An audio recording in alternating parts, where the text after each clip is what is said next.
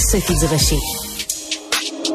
C'est tout en anglais. Sophie Durocher. C'est toi qui as tiré la sonnette d'alarme? Le Québécois moyen était euh, quelqu'un qui subissait et qui se disait je ferme ma gueule que je veux pas perdre ma job. La rencontre. Cet asservissement, cette servitude volontaire. C'est quelqu'un qui va dire par exemple moi je suis allé à l'urgence là j'ai attendu 6 heures OK? La rencontre. Nantel.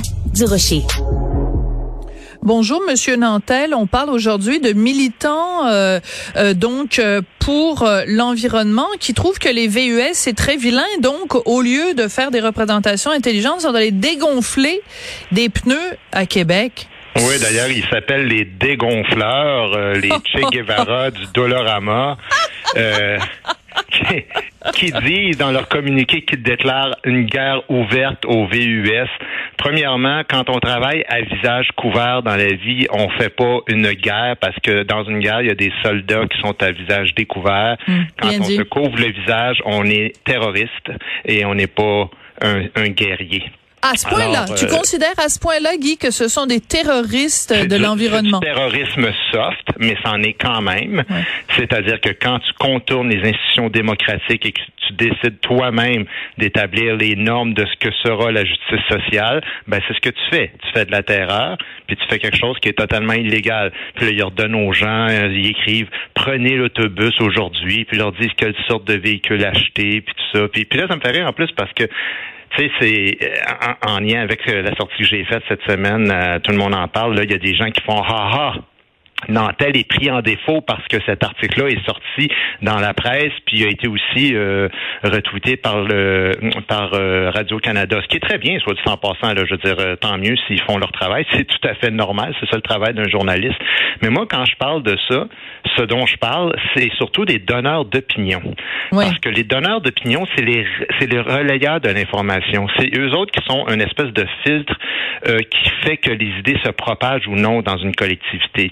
Alors moi, ce que j'attends, c'est surtout des gens comme Cassivi ou Lagacé ou Boisvert ou des animateurs qui sont là à temps plein à la radio de Radio-Canada qui vont dénoncer euh, sans, sans nuancer, là, ouvertement, ce genre Ben, d'action-là. sans nuance Et- ou avec nuance, en fait, ce qu'on leur demande, c'est de dénoncer aussi vertement, tu noteras ici le subtil jeu de mots environnemental, de dénoncer vertement des actions euh, de radicaux de gauche avec la même ferveur qui dénoncent des actions de radicaux de droite. C'est ça Ben, qu'on demande. C'est pour ça que je dis sans nuance, Sophie, parce que euh, ils n'ont pas des, des nuances, ou en tout cas pas bien ben quand vient le temps de, nuan- de, de, de dénoncer des gens de la droite euh, assez radicale.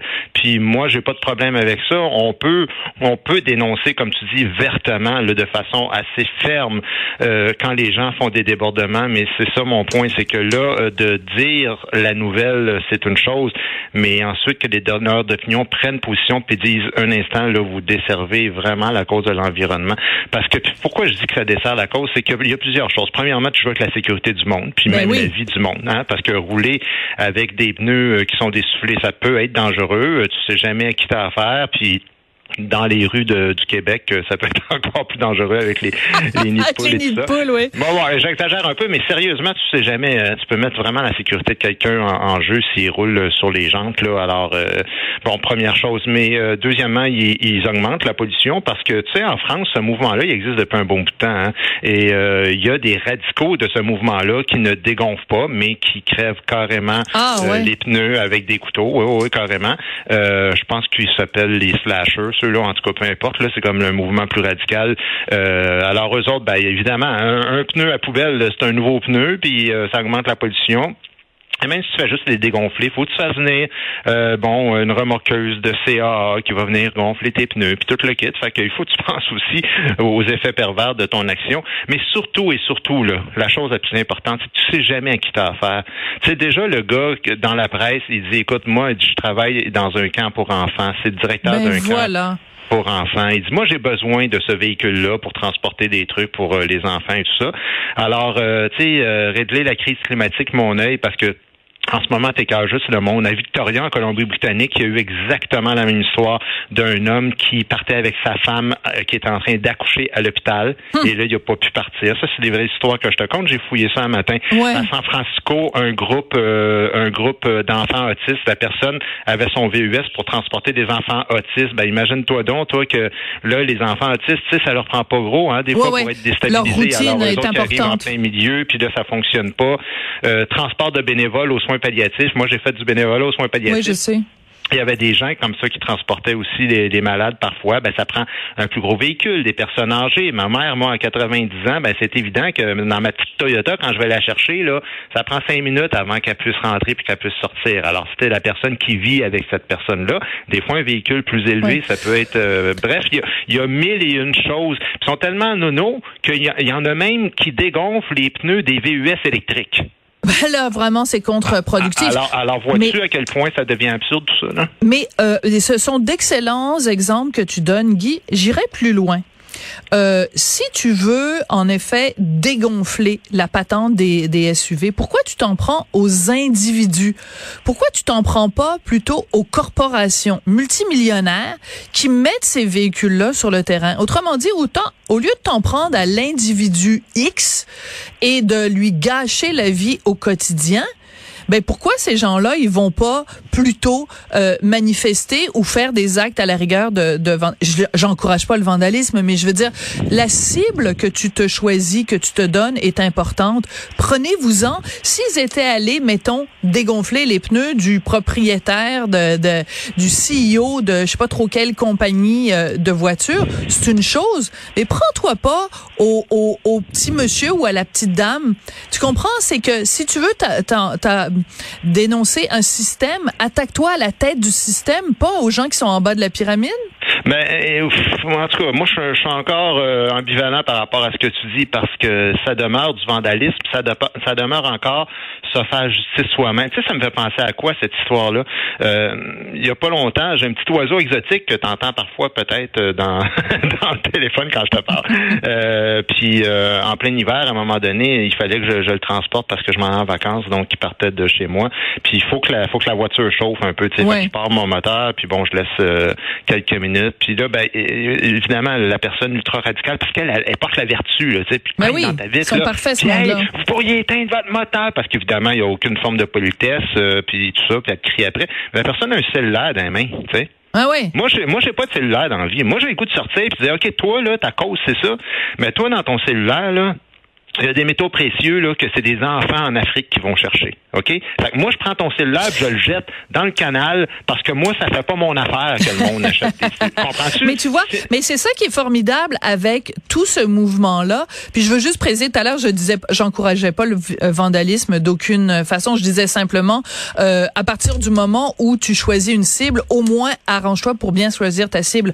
Mais ce que je voulais dire par rapport aux gens qui sont des petits curés de l'environnement, c'est que tu vas toujours trouver quelqu'un de plus vertueux que toi.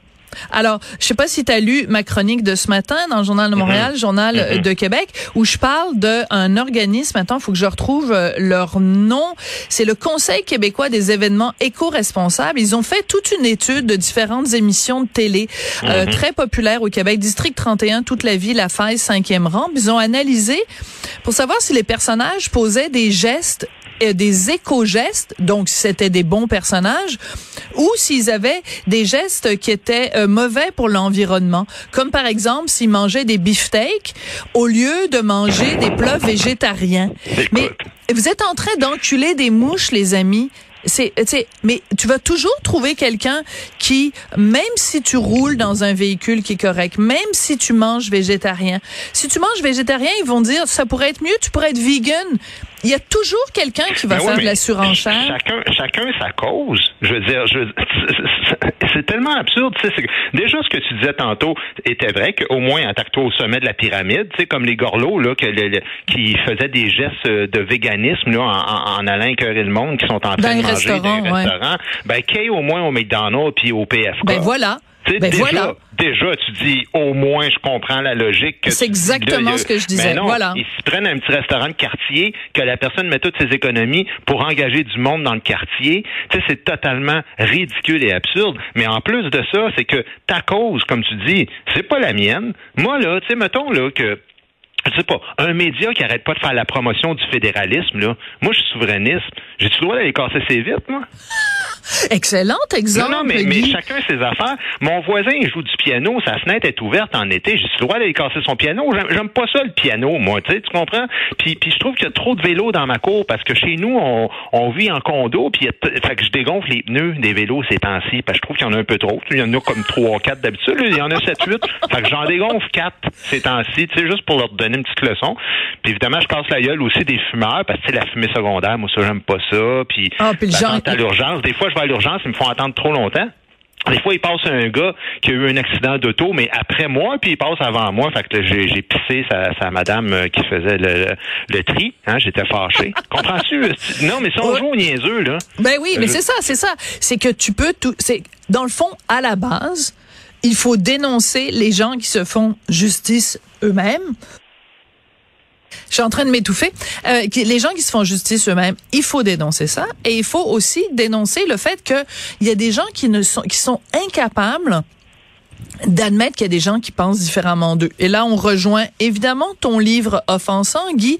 C'est que à un moment donné, euh, il y a des gens qui se pensent euh, euh, dotés de la, de, je sais pas, d'une conscience suprême, une conscience supérieure.